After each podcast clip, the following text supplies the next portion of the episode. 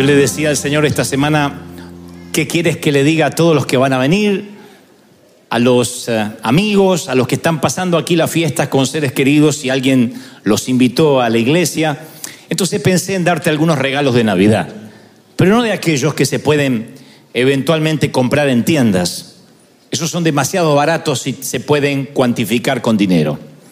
Prefiero regalarte algo que no se pueda vender en ninguna tienda ni conseguir por Amazon esos regalos que uno se lleva en el alma para siempre. Y tengo tres o cuatro que nos permitiremos, si te parece, abrir juntos, porque también espero llevarme algunos. Pensaba, cuando escribía el mensaje de hoy, que hace años que tampoco asisto a fiestas. A lo mejor insisto por lo que decía hace un momento, porque las fiestas para mí tenían que ver con la niñez, con la inocencia y con los problemas que desconocían que ocurrían en casa. Entonces ya no asisto a tantas. La fiesta, la Navidad, el 31, no se parece a como cuando éramos chicos, cuando creíamos que nadie se iba a morir, cuando pensábamos que después de que entraba el último se cerraba la puerta y todos estábamos a salvo, cuando pensábamos que las enfermedades o los funerales pasaban a la vuelta de la esquina pero nunca en casa, cuando nos prometimos escribir muchas cartas a Jesús y con los años fuimos creciendo y ya no escribimos ninguna o algunas muy pocas. Cuando prometíamos leer la Biblia cada año y después quedaba abandonada, llena de polvo en algún estante o sobre la mesa de luz, o lo que es peor, era reemplazada por la televisión o por Netflix o el celular. La cosa es que dejamos de ir a fiestas porque a lo mejor perdemos el sentido de lo que son las fiestas, las verdaderas fiestas. Entre todas las fiestas me invitan mucho a bodas, especialmente para que las pueda oficiar y siempre tengo un conflicto de intereses, porque si caso a alguien, luego tendré que casar a alguien más y alguien más y solo me tendría que dedicar a eso con una congregación tan cuantiosa. Entonces pensaba que aquel que organiza una fiesta, así como piensa quién la va a oficiar, quién va a ser el pastor, el cura, el rabino que va a dar la bendición, también tiene que pensar en los detalles, en la comida, tiene que pensar en la decoración. Cualquiera que planifica una fiesta un evento, ya sea navideño, insisto, una boda, un cumpleaños de 15, tiene que implicar preparación. Y la excelencia no puede llevar prisa. La excelencia lleva tiempo. Y todos sabemos la planificación y el dinero que se emplea aún en los detalles más pequeños. Las mujeres que tienen sexto sentido piensan cómo voy a decorar la fiesta. Piensan en los centros de mesa, que los varones nunca pensamos en poner un centro de mesa. Piensan en, la mantelería, en la cristalería, en la vajilla, en los detallitos más pequeños, para que los que vengan, los comensales, se sientan bien atendidos. Somos anfitriones de una fiesta. Y además de eso, si en una boda, por ejemplo, decidimos o deciden incluir alcohol, encarece mucho más la celebración. Porque demanda camareros, demanda barras de bar, demanda cristalería y las bebidas alcohólicas en sí mismas. Entonces, Insisto, mientras le decía, Señor, ¿cuál va a ser el mensaje y los regalos de Navidad que nos vas a entregar? El Señor me insistía con este episodio bíblico que al principio ustedes pensarán que nada tiene que ver con la natividad, especialmente porque no está centrado en cuando Él está naciendo en un pesebre, sino 30 años después. Para los que no conocen la historia, les recuerdo que entre el nacimiento virginal de Jesús y el inicio de su ministerio público, hubo 30 años de silencio, o por lo menos tres décadas de los que se sabe muy poco. No se sabe a ciencia cierta qué hizo el Señor, no registran las escrituras de que él hubiese hecho milagros, era el hijo del carpintero y vestía un delantal como tal, con clavos, martillos, portaba un serrucho, era el hijo de la campesina María y de José. Y no se sabe nada durante 30 años. Un buen día en esa vida común que todavía tiene Jesús, es invitado a un casamiento, a una boda. Y allí va nuestro Señor junto con los discípulos que todavía no se conocían como tales. Eran los amigos que andaban con Jesús, los muchachos que solían hablar con él y hasta la mamá de Jesús. Aquí desaparece José, la Biblia no lo menciona, presumimos que quizás ya había fallecido o que ya no vivía con ellos. No se sabe mucho de José el carpintero. Pero aparecen en esta historia los protagonistas que Jesús, sus discípulos y la mamá y aparentemente están en las bodas invitados de lo que se cree sería un amigo de la infancia de Jesús que se está casando. La Biblia lo relata así. Juan, el evangelista, lo relata de la siguiente forma. Dice, se celebró una boda de Caná en Galilea. La mamá de Jesús estaba allí. También, también había sido invitados a la boda Jesús y sus discípulos. Y de pronto, lo que nadie había predicho, lo impredecible, se acabó el vino. Y la madre de Jesús le dijo, ya no tienen vino. Jesús dice, ¿y eso qué tiene que ver conmigo? Yo no organicé la boda. Aparte no llegó mi hora, todavía no voy a comenzar mi ministerio. Claro, Jesús sabe a esta altura que tiene que ser quien redima al mundo. Serán tres años de ministerio, luego subirá a la cruz y resucitará el tercer día. Pero obviamente el inicio de su ministerio tiene que ser con un gran milagro, una resurrección tal vez la sanidad de un paralítico, la limpieza de un leproso, no sé, algo más digno de engalanar el primer milagro de las escrituras. Y la madre le dice, Jesús, resuélveme esto que al novio se le terminó el vino, al cabo es tu amigo, es nuestro amigo, nuestro vecino. Y Jesús sabe que apenas haga el primer milagro, será una cuenta regresiva, un efecto dominó que no podrá parar hasta la cruz. Posiblemente por eso le dice a la madre, ¿y esto que tiene que ver conmigo? Aún no llegó mi hora.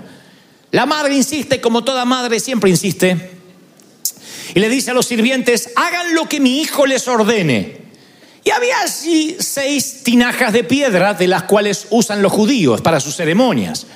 En cada uno caben 100 litros, 100 litros de lo que sea.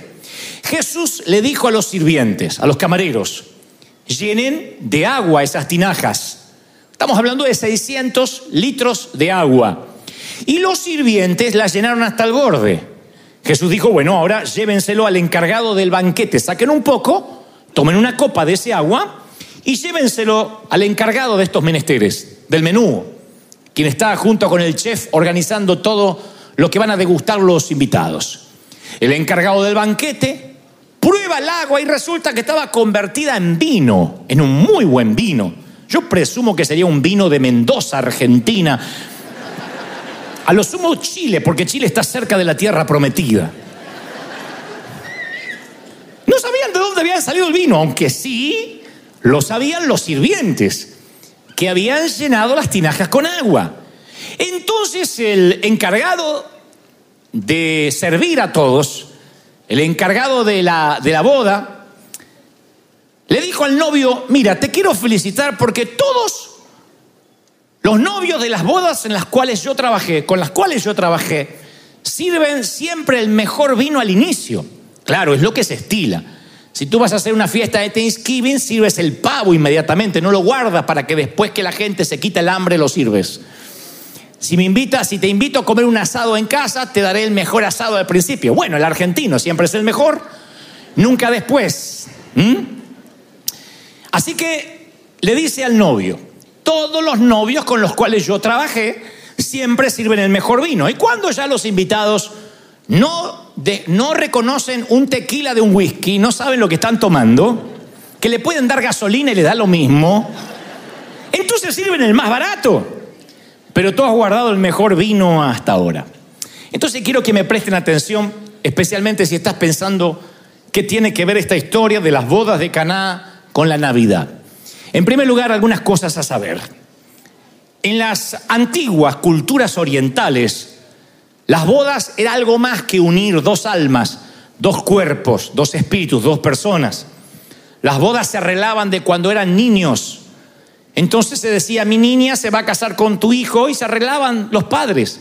Imaginen que te hubiese pasado así, que tus padres te habrían elegido. Si tú dices, si elegí yo y me fue mal, imagina si lo elegí a la vieja, imagínate. Se trataba de poder, se trataba de unir aliados. Entonces una boda en el Medio Oriente implicaba cosas de largo alcance. No era solo casarse, tenía mucho que ver con lo que iba a pasar luego en la historia. Y esto me está diciendo que si el banquete de boda era muy grande, era porque era directamente proporcional al nivel de planificación y recursos que la familia tenía. Visto y considerando lo que la Biblia dice, que fue invitado Jesús, sus discípulos, la madre, entre otros, esta no era una boda pequeña, esas que se hacen en Las Vegas con un cura disfrazado de Elvis Presley. Esta no era una boda de apuro, era una boda planificada con muchos invitados. Y de pronto, María, que como toda mujer es perceptiva, sensitiva, sensible, se da cuenta y percibe de un problema que los demás no notan. Se había acabado el vino, presumo que más de la mitad de la fiesta. Los anfitriones se habían quedado sin vino. Para tanta gente no se puede salir a comprar a último momento, además no sabemos a qué hora está sucediendo esta boda. Hoy en día no sería grave. Alguien diría, mejor que se acabó el vino, así se empiezan a ir. Pero aquí la identidad de la familia estaba en juego. Los patriarcas de cada familia habían trabajado duro, duro para ganarse el honor que llevaban sus apellidos. Así que todo esto se estaba desmoronando por una pequeña falta de previsión iba a ser una vergüenza inimaginable. Y para Medio Oriente esto es un problema grave. Y aquí es donde yo me quiero detener para desenvolver el primer regalo de Navidad en esta tarde. Surge de un principio en esta boda. En esta boda de Caná nadie se percató del problema a excepción de María. Cuando nadie se percata del problema, tampoco nadie está consciente que la solución está en su presencia, que la solución está ahí. María sabía que había un problema y también sabía que la solución comía frente a ella. Que la solución también estaba allí, porque Jesús estaba allí. Los demás no sabían ni que faltaba vino, ni conocían el poder de Jesús. Entonces, para desenvolver este primer regalo, yo quiero que te grabes, por favor, este principio eterno. Cuando no estás consciente que tienes un problema, tampoco estarás consciente que Dios está haciendo un milagro. Ese es el primer regalo que quiero que desenvolvamos, la conciencia de cuántos milagros secretos que ni siquiera nosotros sabemos Dios ha hecho durante el 2019 para traernos hasta aquí. Hubo un montón de problemas desde enero hasta hoy, 22 de diciembre, hasta la fecha que hemos tenido, que ni siquiera lo hemos atravesado porque Dios te bendijo sin que lo supieras. No te imaginas de los accidentes que Dios te libró que no sabes. La Biblia dice que Él asigna una guardia de ángeles para que tu pie no tropiece en piedra. Así que el ángel de la guardia, de la guarda, no es un invento del catolicismo, está en las escrituras. Hay ángeles que te guardan.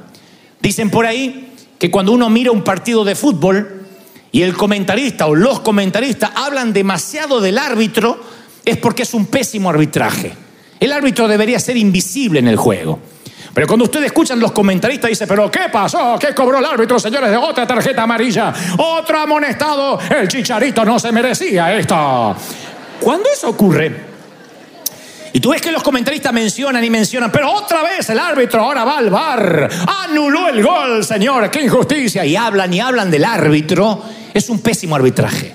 El árbitro debería hacer su trabajo de manera tal que al fungir lo que le corresponde hacer, nadie se da cuenta que lo está haciendo.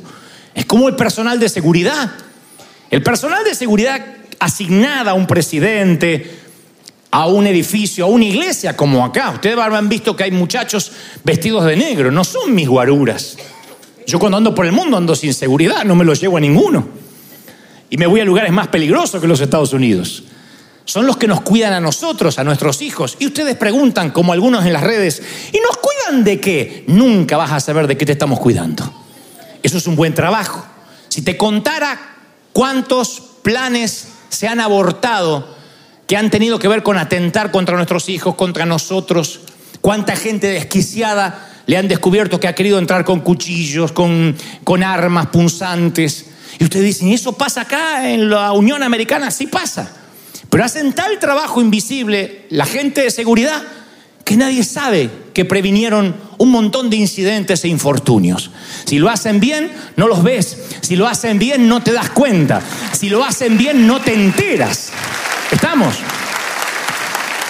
¿Cuántas cosas te habrá librado el Señor en este año? Que no te enteraste. ¿De cuántas vergüenzas nos ha librado? A veces una demora en la cual te enfadaste, pero ¿por qué esta demora? Quizás después te diste cuenta que hubo un accidente más adelante y que si ibas más rápido tú podías formar parte de ese accidente. Hay un montón de milagros en los cuales estamos involucrados y Dios nos guardó y que si nos cayera la moneda, como dicen en algunos países, de aquellas cosas que Dios nos bendijo sin saber que nos bendijo, correríamos al altar. Hay un montón de bendiciones que las vemos, las palpamos, pero otras no. Yo no puedo dejar de pensar y casi se me llenan los ojos de lágrimas al pensar dónde pude haber estado si continuaban esas fiestas de Navidad a medida que yo iba creciendo y mis tíos y mis hermanos y mis padres se seguían emborrachando. Lo más probable es que yo también hoy sería un borracho, en el mejor de los casos, si no estaría muerto por la cirrosis. ¿Por qué? Porque mis ejemplos, las personas a las cuales yo admiraba, bebían en cantidad industrial. Así que no iba a faltar mucho para que yo pidiera probar algo de licor, de cerveza, de tequila. Y no descarto que a los 14, 15 años tuviera mis primeras grandes borracheras, como siempre pasó con los Gebel. Yo no puedo creer de cuánto me libró el Señor. Digo, qué afortunados fuimos que apenas cuando yo tenía siete para ocho años, el Señor llegó a nuestro hogar y cambió nuestro mundo, nuestro apellido, nuestra identidad. Y cuando se nos estaba acabando el vino, Él hizo el milagro. ¿Alguien tiene que aplaudir por eso de verdad, sí o no? Tú no sabes de cuántos accidentes Dios libró a tus hijos. Hay personas aquí que han tenido que despedir a un hijo. El dolor más grande al que un ser humano puede enfrentarse. Yo digo siempre, no hay nombre para eso. Lo repito una y otra vez. El Señor decidió no ponerle nombre porque Él supo lo que es perder un hijo en la cruz. Así que no le puso nombre. Pierdes un cónyuge, te dicen viudo. Pierdes un padre, te dicen huérfano. Pierdes un hijo y el dolor todavía ni nunca tendrá nombre. Y sé que hay algunas personas aquí que han tenido que despedir a un vástago a un primogénito. Y espero que nunca lo tengas que hacer en la vida. Pero si alguna vez te tocó, sabes de lo que estoy hablando. Pudiste terminar este año diciendo, este fue el año en que despedí a alguien que me debió haber dado nietos. No hay nombre para eso. Puedes acostumbrarte a una silla vacía en la cena de Navidad porque papá ya no está. Digo, cuando digo te acostumbras, no digo que no te duela, pero desde niños nos van diciendo que ellos irán antes que nosotros. Y eventualmente se irán, la abuela, el abuelo, pero un hijo. Y no sabes de cuántos accidentes Dios pudo haber librado a tus hijos. A veces nos dicen, papá, tuve una demora, no sé qué pasó, tuve que parar a cambiar la rueda. Y a veces todas esas cosas son designios divinos. Ángeles intercediendo, un buró de ángeles impidiendo que tu vida cambie tal como la conoces. Esos problemas secretos requieren milagros invisibles, milagros que tú no sabes que están ocurriendo y tú no puedes en esta fiesta pasar por alto ese punto. Y te dije hace un momento que quería darte algunos regalos, este es el primero. Quiero que lo desenvolvamos juntos, saques el packaging en envoltorio y veas lo que te estoy dando de parte de Dios. Milagros invisibles, de los cuales no sabrás hasta que llegues al cielo Nadie se enteró que te falta el vino. El Señor abordó esos problemas en privado, los arregló en secreto y hoy, aunque no sepas de qué te libró el Señor, te puedo asegurar que tienes que tener un corazón agradecido y decir, esta Navidad es una de las mejores que me ha tocado vivir.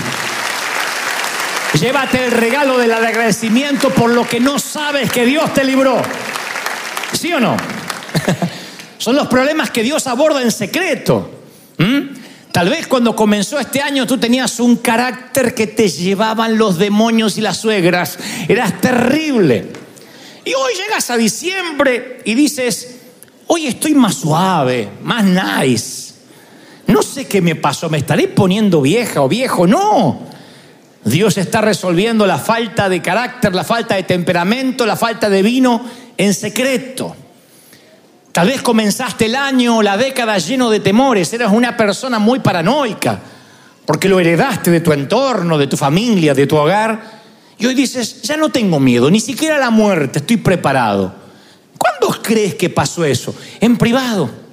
Dios trató contigo en privado. O, o te flagelabas con la autocondenación. Te sentías indigno. O eras egoísta, devoto de la Virgen del Codo no comías banana para no tirar la cáscara. Y de pronto ahora eres un dador. Viste el video del cortometraje dijiste, sí, yo también voy a aprovechar. Todavía no llegó la Navidad y tengo unos días para dar, visitar cárceles, hospitales, los que menos tienen. ¿Cómo es que cambió tu forma de ser, mi forma de ser? Es que Dios se ocupa de los problemas invisibles. Y aquí este milagro tenía que hacerse en secreto para no deshonrar al novio y su familia. Dios nunca avergüenza a nadie. Segundo regalo de la tarde, llévate este hermoso paquete. Dios siempre te va a honrar. Él no avergüenza a los que ama. Él no va a permitir que se rían de ti. No hay bullying. No hay bullying en la vida si Dios pelea contigo. ¿Lo crees de verdad? Nunca más Dios permitirá que te avergüence. No habrá escándalos en tu vida. Tranquilo. Llévate este regalo. No pasarás vergüenza. Si lo invitaste a la boda, Él arreglará lo que pueda surgir. Él va a cambiar la vergüenza en alabanza y honra. Porque el jefe de los camareros dijo, pero serviste el mejor vino para el final. Lo que pudo haber sido una vergüenza, el Señor en secreto transformó el agua en vino y ni siquiera se llevó la gloria. Ni siquiera dijo, hey, hey, yo hice la transformación. Dejó que el novio se llevara la honra. Y yo declaro que no termina el año 2019 sin que Dios te honre por lo que has trabajado como mamá, como papá, como hijo, como inmigrante, como hispano, como voluntario en la iglesia. Dios te va a honrar. Él no es deudor de nadie. ¿No crees? Ahora, no quiero aburrirlos con esto, pero présteme mucha atención porque de aquí se desprende otro regalo. Hay milagros que se producen en lo que llamamos un proceso. ¿Qué es un proceso? El paso del tiempo. La transformación de una persona no es un evento. Tú no puedes decir, fui a la iglesia y me transformé. Entré como Bin Laden y salí como la Madre Teresa. No va a pasar. La transformación es, algo que va ocurriendo y como toda cosa valiosa, es algo por lo que vale la pena esperar y Dios no está apurado. La excelencia no se logra apurado y con prisas. Las horas de vuelo se adquieren volando. Tú no puedes de la mañana a la noche hacer un éxito. Uno tiene que trabajar duro. Y Dios empieza a trabajar con nosotros. Así nos tarde 30 años, 40 años, 10 meses. Dios nos va procesando porque Él le interesa. No tanto en cuándo ni dónde llegues, sino cómo llegues hasta ahí. Él está interesado en formarnos. Por eso la Biblia dice que crecemos todos los días conforme a la estatura de la plenitud de Cristo. Todos los días vamos creciendo un poquito. Tú no cuestas un niño de cinco años y al otro día se te levanta siendo un adolescente. O sea que el crecimiento a veces ocurre ante tu mirada sin que te des cuenta. Te encuentras con un vecino y dice, ¿cómo creció tu hijo? Y tú dices, yo lo veo siempre igual. Y resulta que no está igual, es un mamut. Pero tú no te das cuenta. El crecimiento propio es igual. Yo no me di cuenta cuando crecí. Yo me vi chiquito frente al espejo a los 7 años y me seguí viendo chico a los 10 y a los 15 y a los 20, seguía siendo flaco, peso lástima. Creo que no me di cuenta cuando crecí. Y mucho menos me estoy dando cuenta que estoy envejeciendo, tu abuela por la duda.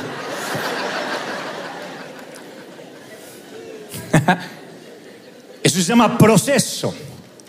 En el proceso, en la relación con el Señor, Él se toma su tiempo.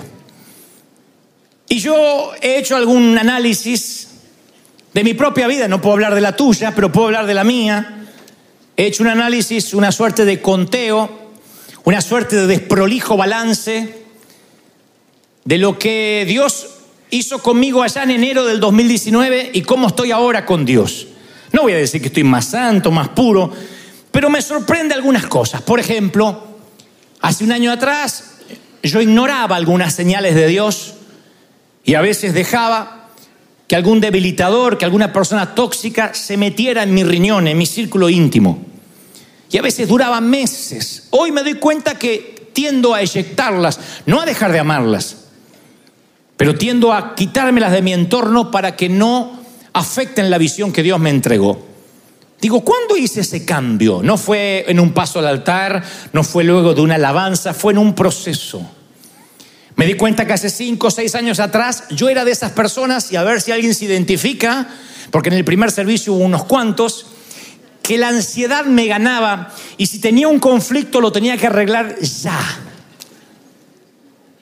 Tenía hormigas en el cuerpo.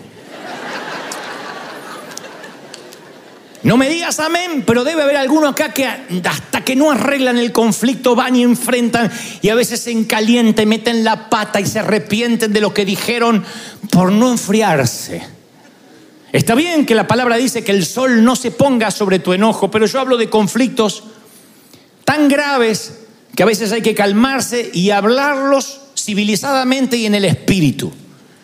A mí eso me costó, era una materia pendiente. Yo dije, voy a morir así. Cuando tengo algo lo tengo que arreglar. La ansiedad me puede.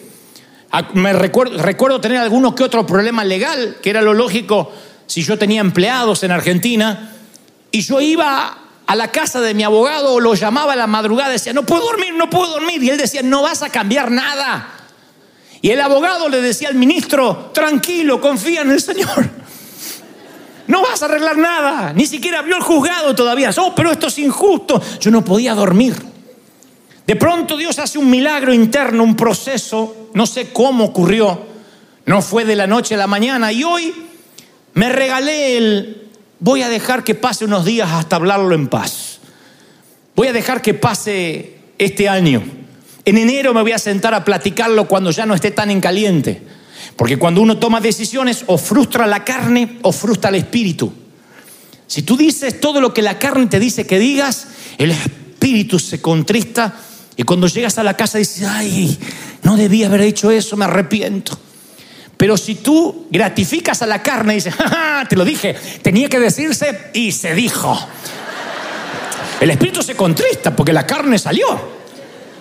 Es mejor contristar a la carne que diga, ay, le tenía que haber dicho, ay, ¿por qué me callé? Voy a pensar que soy un menso. Pero es preferible pasar por manso que menso. Es preferible que se contriste la carne y no el espíritu. ¿Cuándo aprendí esto? ¿En una noche? ¿En un mensaje? ¿En una mañana? No, en un proceso. Entonces convengamos que hay milagros que están ocurriendo en ti que demandan un proceso. ¿Qué milagros que demandaron proceso han ocurrido en tu vida durante el 2019? No lo digas, pero piénsalo. ¿En qué has cambiado? ¿Hay algo que digas, uy, yo por mucho menos lo habría ahorcado a la fulana esta? Por algo menor que eso yo me habría enfadado un año y ahora lo dejo pasar. ¿No te sorprende cambios en ti? Es el Señor en un proceso. Te ha enseñado a no llorar y derramar lágrimas por quien no vale la pena. Antes llorabas hasta por las jirafas. Y ahora dijiste, no, las lágrimas mías son muy valiosas. No voy a llorar por el primer condenado que me deja. Aprendiste, ¿cuándo? El avatar de la vida, los infortunios, las, las, batallas, los tropiezos, te van enseñando. Y como diría Joan Manuel Serrat, caminante no hay camino, se hace camino al andar. Y vas haciendo camino al andar y te vas preparando. Y después hay otros milagros, que son los espontáneos, los que Dios sabe que no se puede permitir un proceso porque hay que resolverlo ahora, now. Los milagros que demandan urgencia, que no admiten periodos. Cuando dices, padre, estoy en una situación límite, por ejemplo, en una mesa de quirófano. Por ejemplo, te están por quitar la casa. Tu matrimonio está en la peor crisis que jamás tuvo. Tu hijo se debate entre la vida y la muerte. Tú no puedes ahí resistir una palabra del tipo, espera, viene un proceso de unos meses. Oh, no. El novio ahora no puede resistir un proceso en esta boda. Se le acabó el vino ahora y hay que resolverlo ahora. No puede decirle el Señor, aprovecharemos esto para avergonzarte y que a través de la vergüenza aprendas algo en la vida. No, hay que ayudarlo a que no pierda su honra. Las escrituras está lleno de gente que llegó a Jesús así. Una mujer que tenía hemorragias y tocó el manto y tenía que ser sana ahora. Una mujer que estaba encorvada 18 años. El Señor le dijo, mujer, sé libre. No le dijo, ven, reponte, vamos a pensar cómo te vas enderezando de a poco. Hay cosas que demandan un milagro urgente. ¿Habrá alguien aquí que está pidiendo un milagro urgente de parte de Dios? Alguien tiene que decir amén. ¿De verdad que hay alguien? Hay cosas que dice el Señor, ya, now. Ni siquiera el 24, hoy. Que no admiten proceso, es ahora. Y entonces yo le voy a relatar una historia que hoy me decían los pastores que ya la escucharon mucho porque están conmigo desde la Catedral de Cristal y sin embargo tienen esa magia de las historias verídicas que marcan y que nos ayudan a crecer y por supuesto a homologar con otras cosas que nos suceden. Nací como la mayoría de los que están aquí en una América Latina muy pobre, clase media tirando a subsuelo, y para Navidad no había muchos regalos. Los reyes nunca pasaban por casa porque los asaltaban en la esquina. Eso decía papá. ¿Por qué no vienen los reyes? No, es un barrio peligroso. Aquí no entra Baltasar, Gaspar y Melchor. Nunca entraron. Santa Claus quiso entrar una vez, le robaron los renos, así que tampoco vino. De verdad, no, es un chiste. Papá me decía eso. No, en este barrio es peligroso. Aquí no llega Santa Claus. Cuando nosotros creíamos todavía en esas cosas, yo decía, pero ¿y por qué no llegan a casa? Porque es un barrio donde no entra nadie. Le digo, ¿no puede escoltarlo la policía? O no, lo llevarían preso. Así que esa era la excusa para no tener juguetes. Tampoco teníamos vacaciones, claro. No íbamos a ninguna parte. Al zoológico es lo único que recuerdo que me llevaron una vez. Pero no había presupuesto o no había ganas de ir a ningún sitio. Y cuando regresamos después del verano al colegio, principalmente en los primeros grados, primero, segundo, tercero, cuarto grado de la escuela primaria, la maestra solía pararse y el primer día decía, bueno chicos, antes de reiniciar nuestro año lectivo, cada niño nos contará dónde pasó sus vacaciones. Porque las maestras gesticulaban así para que quede claro. ¿Dónde pasó sus vacaciones? Para que nos quede claro que era con V de vaca corta, vacaciones. Hacían docencia mientras hablaban esas maestras, eran maestras todo el tiempo.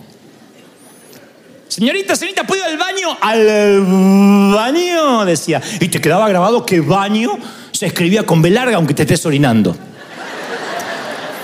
Así que me van a contar dónde pasaron sus vacaciones. Y se paraban los chiquitos y decían, ah, mi papá me llevó. Uno que parecía, era el, el hijo del chofer del bus escolar, era el rico del colegio. Mi papá nos llevó a Florianópolis, Brasil. Se paró otro, dijo, nosotros fuimos a Cancún. Otro dijo, nosotros aquí a las playas de la costa atlántica. Otro dijo, las sierras de Córdoba, que es un sitio muy bonito en Argentina. Y yo decía, ¿dónde fui? Yo no fui a ninguna parte, yo no había salido de casa. Tal vez la maestra se olvide y no me pregunte, así que fue uno por uno, uno por uno. Y dijo, Gibil, ¿dónde fue usted? Y me paré y tuve que decidir si frustraba la carne o al espíritu frustrar al espíritu.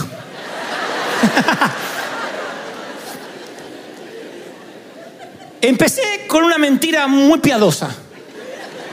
No existen las mentiras piadosas, pero en ese caso yo sí creía que existían, así que dije, mire, nosotros eh, no fuimos a ninguna parte. Ah, escuché todo. Sí, sí, pero no fuimos porque mi papá es carpintero y, y él me hizo un fuerte un fortín, así como usan los del Far West, eh, tamaño real, grande, en el fondo de casa, muy grande, muchos metros, y con una cabaña en el medio, tamaño real. Y ahí me di cuenta que me metí en algo que no podía salir. Porque pensé que iban a pasar rápido por mí, pero toda la atención se centró en mí y la maestra empezó a hacer preguntas. ¿Y cómo lo hizo tu papá? Con, mucha madera, él es carpintero. Hizo algo gigantesco. Y una bandera, y un mástil gigante, y una bandera que se ve de la otra manzana. Y también a un mangrullo, un lugar así alto para ver cuándo vienen los indios, con tiendas. Y empecé con algo pequeño y se transformó en Universal Studios. Yo no sé cómo llegué ahí.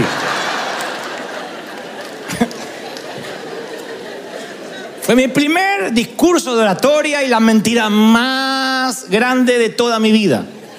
Esa y suegra, realmente te extraño. Fueron las dos mentiras más grandes de mi vida. Me senté y dije, wow, todo el mundo se lo creyó. Y me venían a felicitar. No había celular, no había fotografías, así que nadie se le ocurriría mostrarme una foto, pedirme una foto.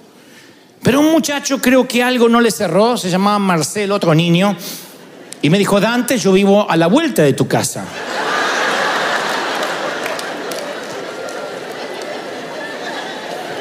¿No he visto esa bandera? No, no la izamos todavía porque algunos días de verano la subimos y... ¿Y cuándo te hizo eso? Cuando empezó el verano. Por eso no salía en todo el verano, estuve en mi fuerte. ¿Ok? Quiero verlo. Ah, bueno, ahora no se va a poder, pero mañana, pero quiero verlo. Me agarró en curva, porque si no yo hubiese dicho, no, está desarmado, pero no, no, no, no estaba preparado para alguien que pidiera evidencias. Así que le dije, ok, mañana, mañana. Y dije, pensaré algo para mañana. Mañana me enfermaré, enfermaré a alguien, mataré a algún ser querido.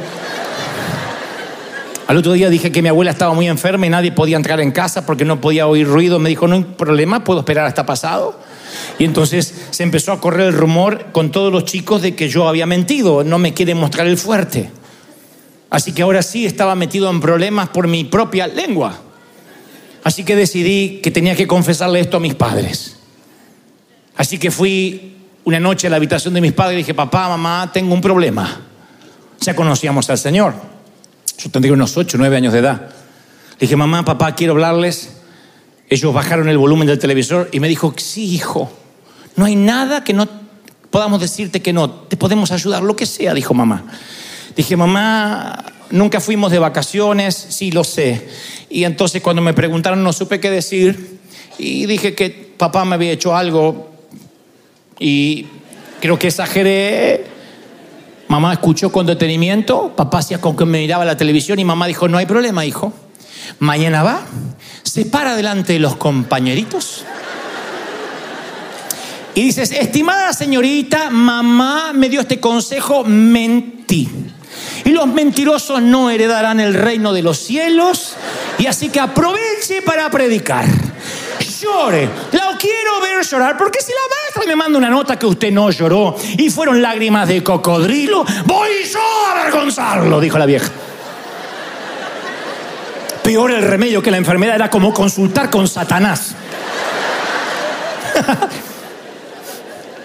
el viejo siguió mirando y diciendo, como todo padre de ese entonces, lo que dijo la vieja todavía, dijo, yo volví destruido, me metí bajo las mantas y dije, soy un muerto civil. Yo no le puedo decir que mentía la maestra, no, esta no voy a zafar. A las dos de la madrugada, una y media, dos de la madrugada, siento que alguien toca mi hombro y era el viejo. Muy tarde para que un Gebel esté despierto a esa hora. Me dijo, levántate, levántate. ¿A dónde? Yo dije, me va a ahorcar o... Lo que no me cerraba era la hora para el sacrificio. Levántate, abrigate. Y salimos al fondo de casa donde había un gallinero, un galpón gigantesco, un warehouse y pequeño, pero era para mí era gigantesco el, el, lugar donde estaban las gallinas, los pollos. Fue al fondo, agarró todos los tablones de su galpón de la carpintería y dijo, ayúdame a construir algo. Y empezamos a construir, pa, pa, pa. Digo, ¿qué estamos construyendo? lo que dijiste que te, que te construí. Entonces dice, vamos a hacer algo chiquito, aunque sea para que... No, pa, yo dije que era...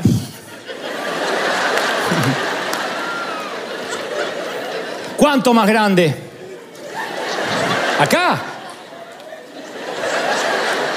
Acá. ¿Pero qué dijiste? Mentí, mentí, mentí. Así que empezamos a construir un fuerte. Mamá encendió la luz del fondo del patio y gritó de adentro a la madrugada, viejo, eso no le hace bien, se va a transformar en un drogadicto, en un delincuente, vení para adentro, lo estás apañando la mentira. El viejo decía, anda para adentro, después hablamos, anda para adentro. Sí, mándala para adentro, para mandarla para adentro.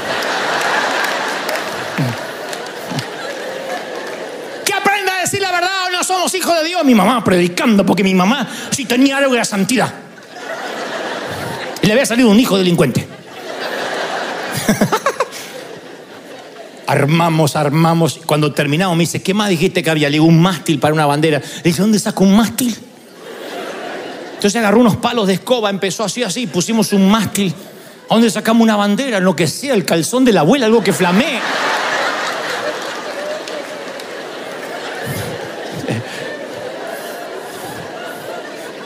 Agarramos el árbol, le pusimos unas maderitas e hicimos con una, con la cucha, con el sitio donde iba el perro, le, lo pusimos arriba del árbol del limonero. Hicimos un fuerte bastante digno. Nos sorprendió el amanecer y seguíamos trabajando. Y cuando estuvo terminado, le digo, papá, qué lindo, voy a pasar horas jugando acá. Me dijo, no, usted no lo va a tocar. Usted trae a sus compañeritos, les hace el tour y yo desarmo todo y usted y yo vamos a platicar. Yo prefería los gritos de mamá a que papá quisiera hablar. Así que el otro día, eh, casi sin dormir o sin dormir, lavé la cara, agarré mis útiles, fui al colegio y entré y dije, ¿alguien tenía dudas sobre... ¿Sobre mi fuerte? Pechito de paloma, así a lo, a lo Maradona, con los dorados de Sinaloa. Así. Ah, campeones, o sea. y ya se juntó un tour de unos cuantos chicos, cinco de la tarde, porque yo iba al colegio turno tarde. Cinco de la tarde vinieron todos los chicos, pasen, pasen, pasen por acá. Papá me miraba así, papá estaba así como, el, como esos que están en Disney así, diciendo, pasen. Mamá encerrada. Si yo salgo, los, los mato todos, decía la vieja, así que se quedó adentro. Papá hacía así, pasen, pasen, pasen, pasen, me miraba a mí. Qué bueno tu papá. Oh, sí. Y les mostré, les mostré el calzón de la abuela que flameaba, la. Todo, wow, Gebel, pensábamos que mentía. Le digo, no, mi papá me lo hizo, mi papá me lo hizo. Salvó mi honra, mi papá. Se fueron los chicos y papá dijo, ahora me vas a ayudar a desarmarlo. No, deja que juegue. Si juegas ahí, me mata tu madre. Vamos a desarmarlo.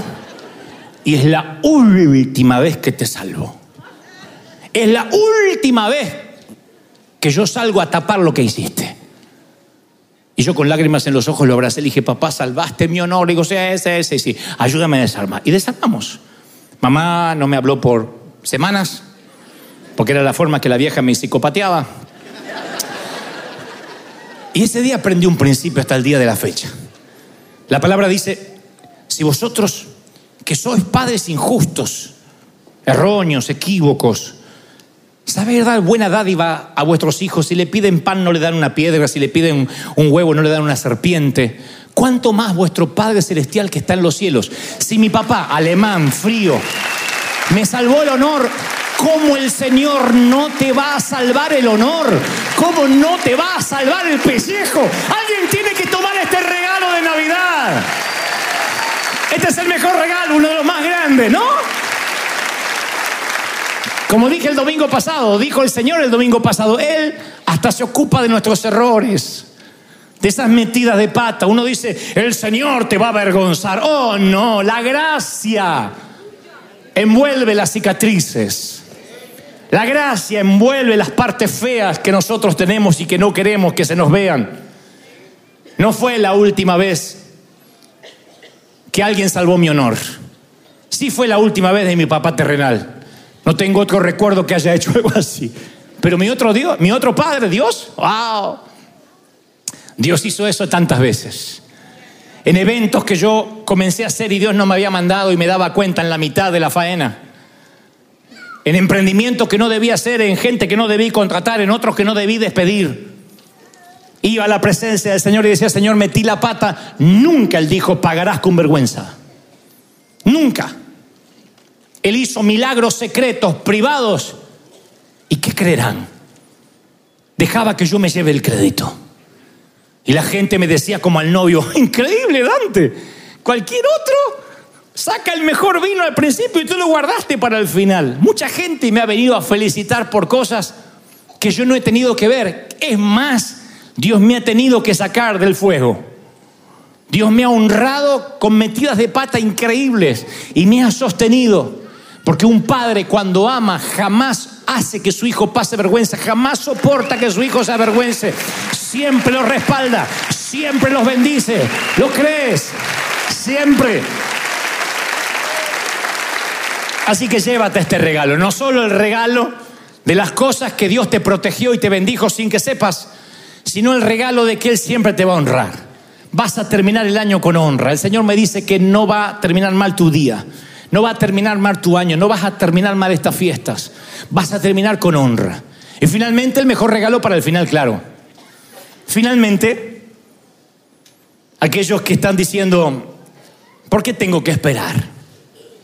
aquellos que llegaron a un momento donde sienten que están en el final de la fiesta de la vida. Alguien dijo por ahí, la vida es una fiesta y a mí no me llegó la invitación. Y cuando sientes que no te invitaron a la fiesta de tener una buena salud, a la fiesta de tener una buena pareja, a la fiesta de tener hijos de bien, empiezas a pensar que te perdiste el brindis. Yo llamé a este mensaje el brindis final. Porque el brindis final en una fiesta, en una boda, en una Navidad, en un cumpleaños, resume el propósito por el cual nos juntamos. Lo habrán visto en las películas. Cuando el novio dice, brindo por mi novia, por cómo la conocí. O los padrinos brindan por las dos almas que se están juntando. O en la Navidad, vamos a celebrar la Navidad y a las 12 de la noche cuando algún tío ya no, no, no, no diferencia a la abuela del cartero, Está bueno que alguien levante la copa y haga un brindis final. Y yo siento que muchas veces llegamos a un momento en la vida que sentimos que nos vamos a, a perder ese brindis simplemente porque llegamos tarde. Va dirigido este último regalo a los que dicen, Señor, ¿cuándo veré lo que vas a hacer en mi vida? ¿Cuándo me vas a bendecir? ¿Cuándo vas a cesar mi dolor? ¿Cuándo mi vida va a dar un giro de 180 grados como me lo prometiste? ¿Cuándo experimentaré gozo y cuándo voy a experimentar, experimentar paz? Hay mucha gente que tiene sus cuándo, está parado ahora en la intercesión de los cuándo y los por qué, y mira hacia el futuro y ve simplemente desdén, incongruencia, días grises. El supervisor de la fiesta aclara y se lo dice al novio, mira, a todas las bodas que yo he asistido y he trabajado, el mejor vino se sirve primero. Cuando ya los paladares no distinguen el sabor, se sirve el más barato. Pero claro, ese es el orden del hombre. El hombre nos ha enseñado que hay solo una oportunidad para una primera buena impresión. Que si vas a una cita con la muchacha de tu vida o el hombre de tu vida, huele bien, lávate bien los dientes, que solo tienes una oportunidad para impresionarlo. La primera impresión es lo que cuenta.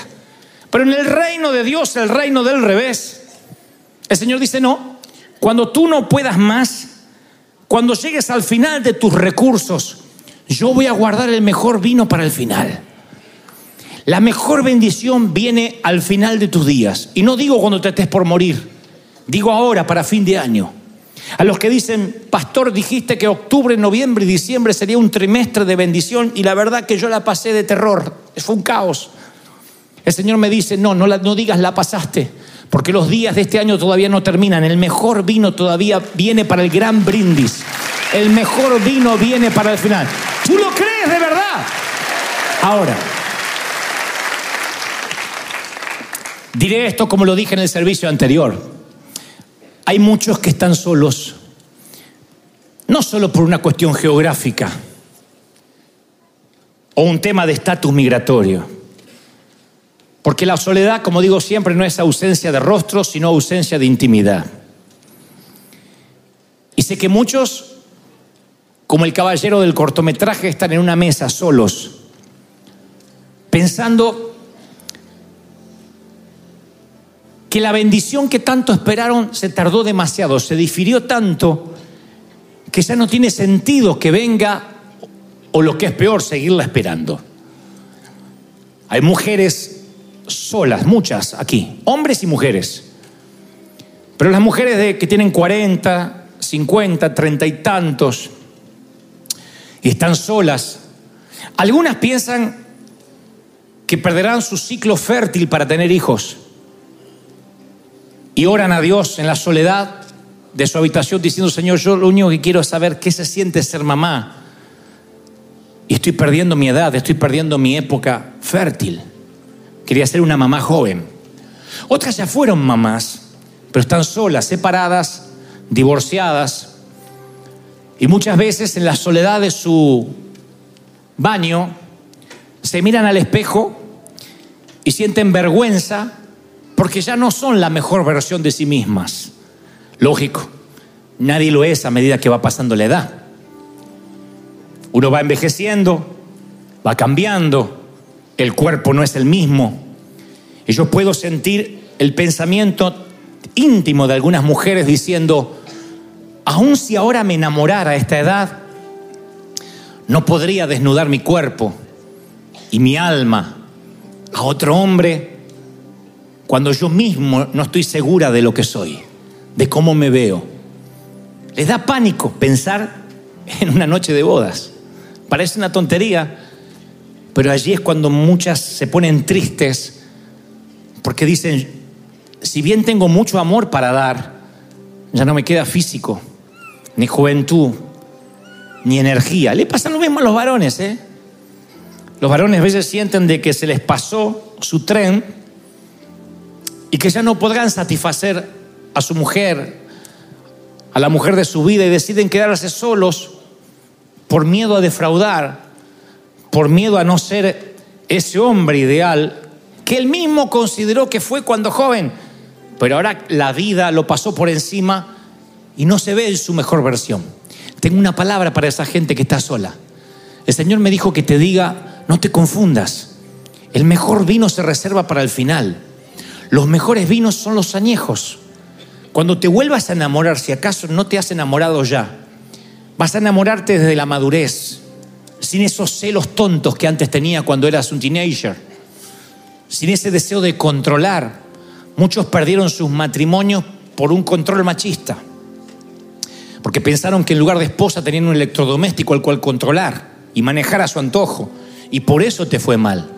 Ahora habrás aprendido, por las malas, pero habrás aprendido a cómo tratar una dama, y entonces serás el mejor vino para alguien. Tu ex va a decir, uy, no sabe lo que se llevó, pero tu esposa, la que ahora, después de aquel divorcio espantoso que tuviste, esté contigo, va a descubrir el mejor vino. Alguien que aprendió, aunque sea por las malas, a ser un caballero, a ser un hombre de bien. Y para ti también Dios tiene reservado el mejor vino, el más añejo. Dios te dará a alguien seguro, alguien espiritual, alguien que sabe dónde va. No estarás más al lado de un niño, de una niña. Dios te pondrá el mejor vino a tu lado, el mejor vino para el brindis final. Te prometo que si estás solo te vas a enamorar hasta los huesos. Alguien tiene que decir amén. El mejor vino. En los matrimonios, Dios va a darte el mejor vino. Tú dices, de verdad, yo llevo 44 años de casado, ¿qué mejor vino puedo descubrir? Y de repente hay un sabor que sale que no estaba antes. Y descubres otras cosas que ya no están fundamentadas en la pasión hormonal, no están fundamentadas nada más en un tema de temperatura sino de un verdadero amor fundamentado, solidificado. El mejor vino siempre es para el final. Les hablo a los que sienten que llegaron tarde para un negocio, para comenzar una compañía. Dice, tengo treinta y tantos, tengo cuarenta, tengo cincuenta, ¿qué de hacer? Y has escuchado año tras año, Dios te pondrá por encima y no por debajo, por cabeza y no por cola. Sin embargo, dices, lo que pasa es que no me da la edad. No tengo edad para empezar. Y Dios dice, no, yo te reservé lo mejor. Moisés tenía 40 años cuando dijo, estoy en mi mejor momento para liberar a mis hermanos de la esclavitud de Faraón. Y agarró y mató a un egipcio y dijo, ahora me faltan varios millones más para matar, pero voy a ser el libertador. Y Dios dijo, no, todavía eres un vino barato. Y lo mete al proceso de 40 años en el desierto. Y luego una zarza se enciende ante él y él entiende que tiene que darle el crédito a Dios y allí se transforma en ese Moisés que todos conocemos. El mejor vino está para el final. Siento que muchos van a emprender negocios, ministerios, en una edad donde la gente no, no, no, no empieza, pero tú Dice, yo pensé que iba a morir haciendo lo que hago. No, el mejor vino está para el final. Recuerdo estar hace 11 años en Fort Lauderdale, en Miami, Florida. Ahí vivíamos. Miré un campus de la iglesia Calvary Chapel, donde ahí iba Brian al colegio y dije, uff, es tarde para tener una iglesia así. Este pastor empezó a los 20 años, tú 40. Si empiezo ahora voy a tener 70, 80, cuando más o menos seamos una iglesia significativa. Yo lo que menos imaginé es que Dios tenía el mejor vino para el final. Tomó un poco de agua de la catedral de cristal y la transformó en un vino que llega a las naciones, que bendice, que llega a los cuatro puntos. Alguien tiene que creerlo, el mejor vino viene para el final. Aleluya. Y esta palabra finalmente para los que sienten que se le terminó el año y no han ocurrido milagros. Y dicen, Señor, yo siento que los milagros pasaron por encima. No los tuve, no me pasaron a mí. El Señor me dice, no te entregues, no bajes los brazos. Me dice que te diga, no te rindas. Porque yo todavía no termino contigo. Yo voy a transformar tu agua en tu mejor vino. El Señor sabe que se te agotó el vino. Él sabe que estás en el límite de la vergüenza, de la deshonra. Y si mi papá, como dije hoy, un alemán frío, mi papá tenía cuarto grado de la escuela primaria, ese fue toda su preparación académica, cuarto grado de la escuela primaria. Casi firmaba con una cruz porque no se acordaba de cómo escribir. Y ese hombre, ignorante académicamente, ese hombre me construyó un fuerte para que yo no pasara vergüenza. ¿Cuánto más Dios? Que niveló las montañas, metió los océanos en sus cauces puso las estrellas en órbitas, creó la barrera del coral. ¿Cómo Dios no me va a bendecir y a honrar, aun cuando me haya equivocado? Señor, mentí. Me separé. Elegí mal. Aborté. Pequé, adulteré. Forniqué. Métete en la habitación de tu padre, llora y dile, Señor, sácame de esto. Yo no sé qué va a hacer pero el Señor es especialista en vestir al hijo pródigo, en envolverlo con túnicas nuevas, perfumarlo, bañarlo y sentarlo a la mesa y hacer fiesta por aquel que se había perdido. Hay mucha gente aquí por primera vez. Hay amigos católicos, te agradezco que vengas. Hay amigos ateos que vinieron porque alguien te trajo. Hay otros que son que no creen en nada gracias a Dios, hay otros que qué sé yo. Pero tú necesitas dar un paso de fe y decir, yo necesito que Cristo entre en mi corazón, Cristo entre en mi vida, arrepentirme de mis pecados, para que ese sea el regalo que hoy te lleves, que tu vida cambie tal como la conoces. Después, donde vivas, busca una iglesia, trata de buscar a Dios, congregarte, leer la Biblia. Pero yo sé que has llegado aquí con tinajas de agua, no tienes nada. Agotaste tu tanque emocional. Hay gente que tiene un tanque emocional muy grande. Hay gente que necesita que la apapachen mucho, que la amen mucho. Y entonces nacen. Hay gente que nace con un tanque emocional muy grande. Y a lo mejor lo tienen en su papi, en su mami, a lo mejor no. Y de a poco se empiezan a anestesiar a vivir sin amor. Se anestesian a vivir sin cariño, como nuestros abuelos. La mayoría tenemos abuelos o recordamos alguna tía seria, amargada. Decíamos, pero qué vieja solterona, seria, que no le agrada la vida. Y después uno le contaba, le decía, contame la historia, tía, y te contaba unas historias. Yo me acuerdo que siempre veía la cara de amargada de mi abuela, la oma, la alemana.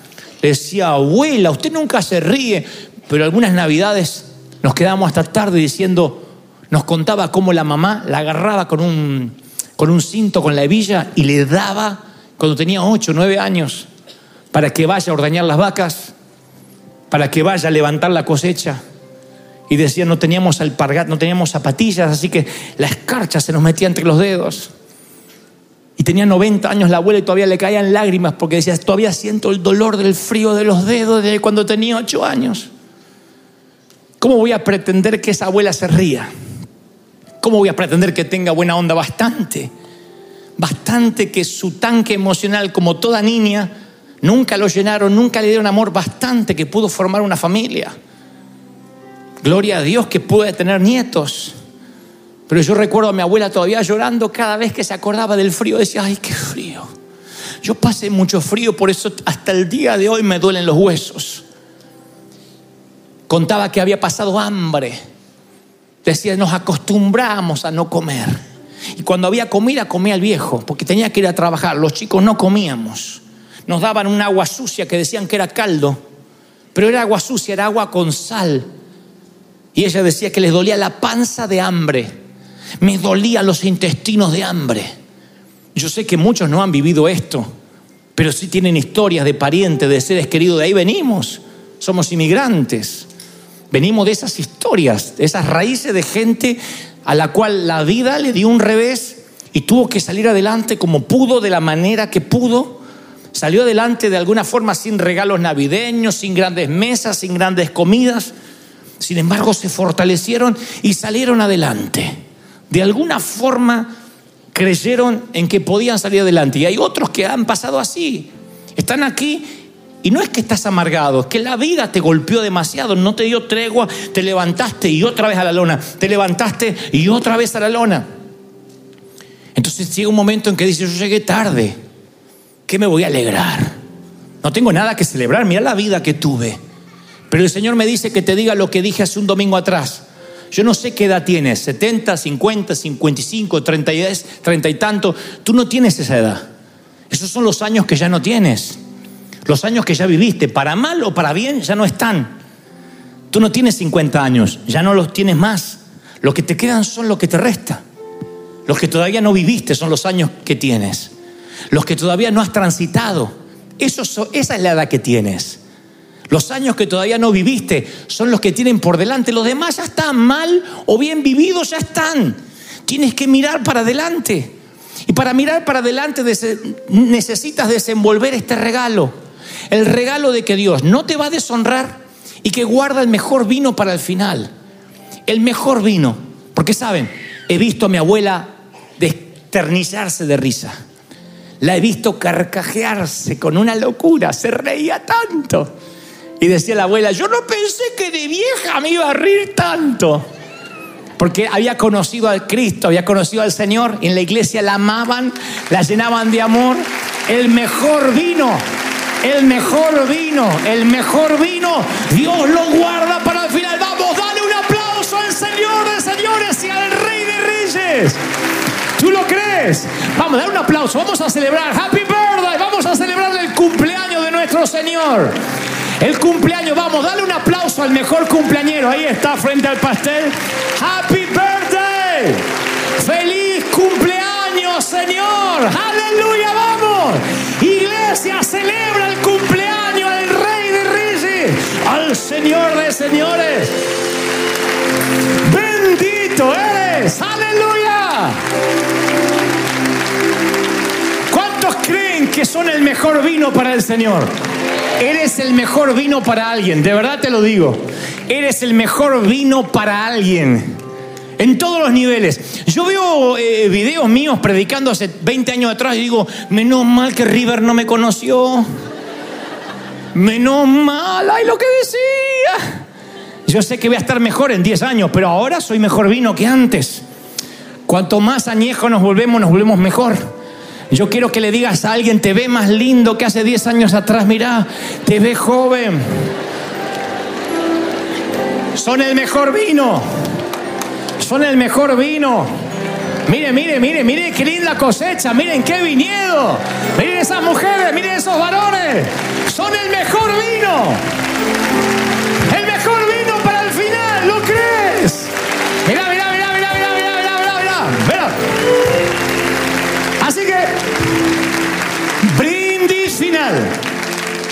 ¿Cómo me gustaría repartir una copa a todo el mundo para brindar?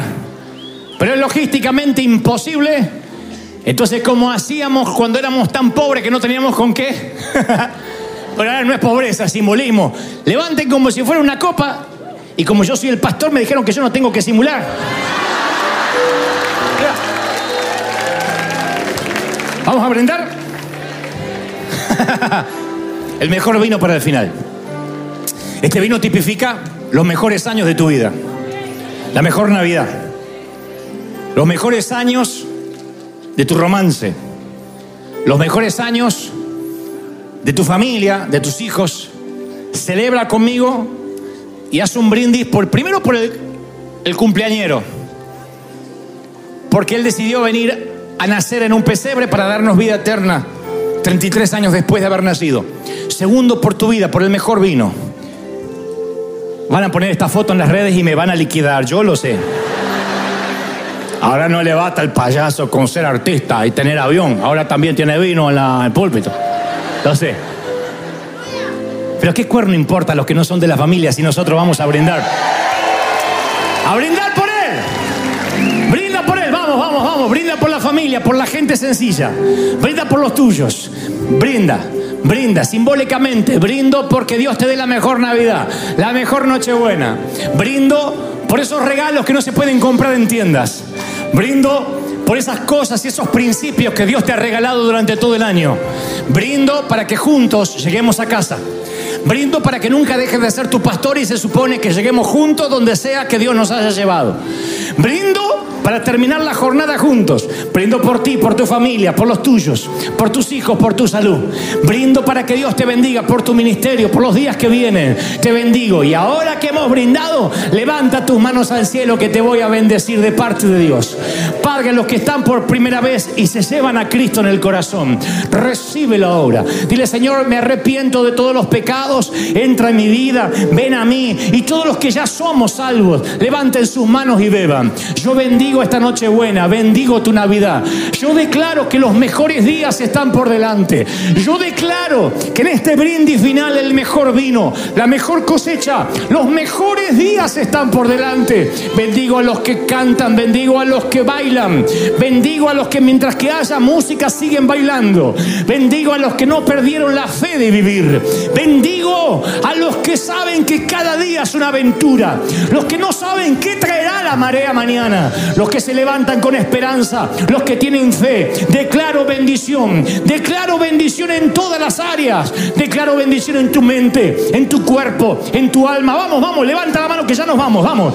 Te bendigo en tu familia a los que están detrás de la frontera, los que están más allá de México, los que están más allá de la frontera, los que están más allá de la eternidad, los que partieron antes que tú. Los bendecimos en esta noche buena. Declaramos bendición en la Navidad. Proclamo ahora que eres libre, próspero, bendito en el cuerpo, en el alma y en el espíritu. Amén, amén y amén.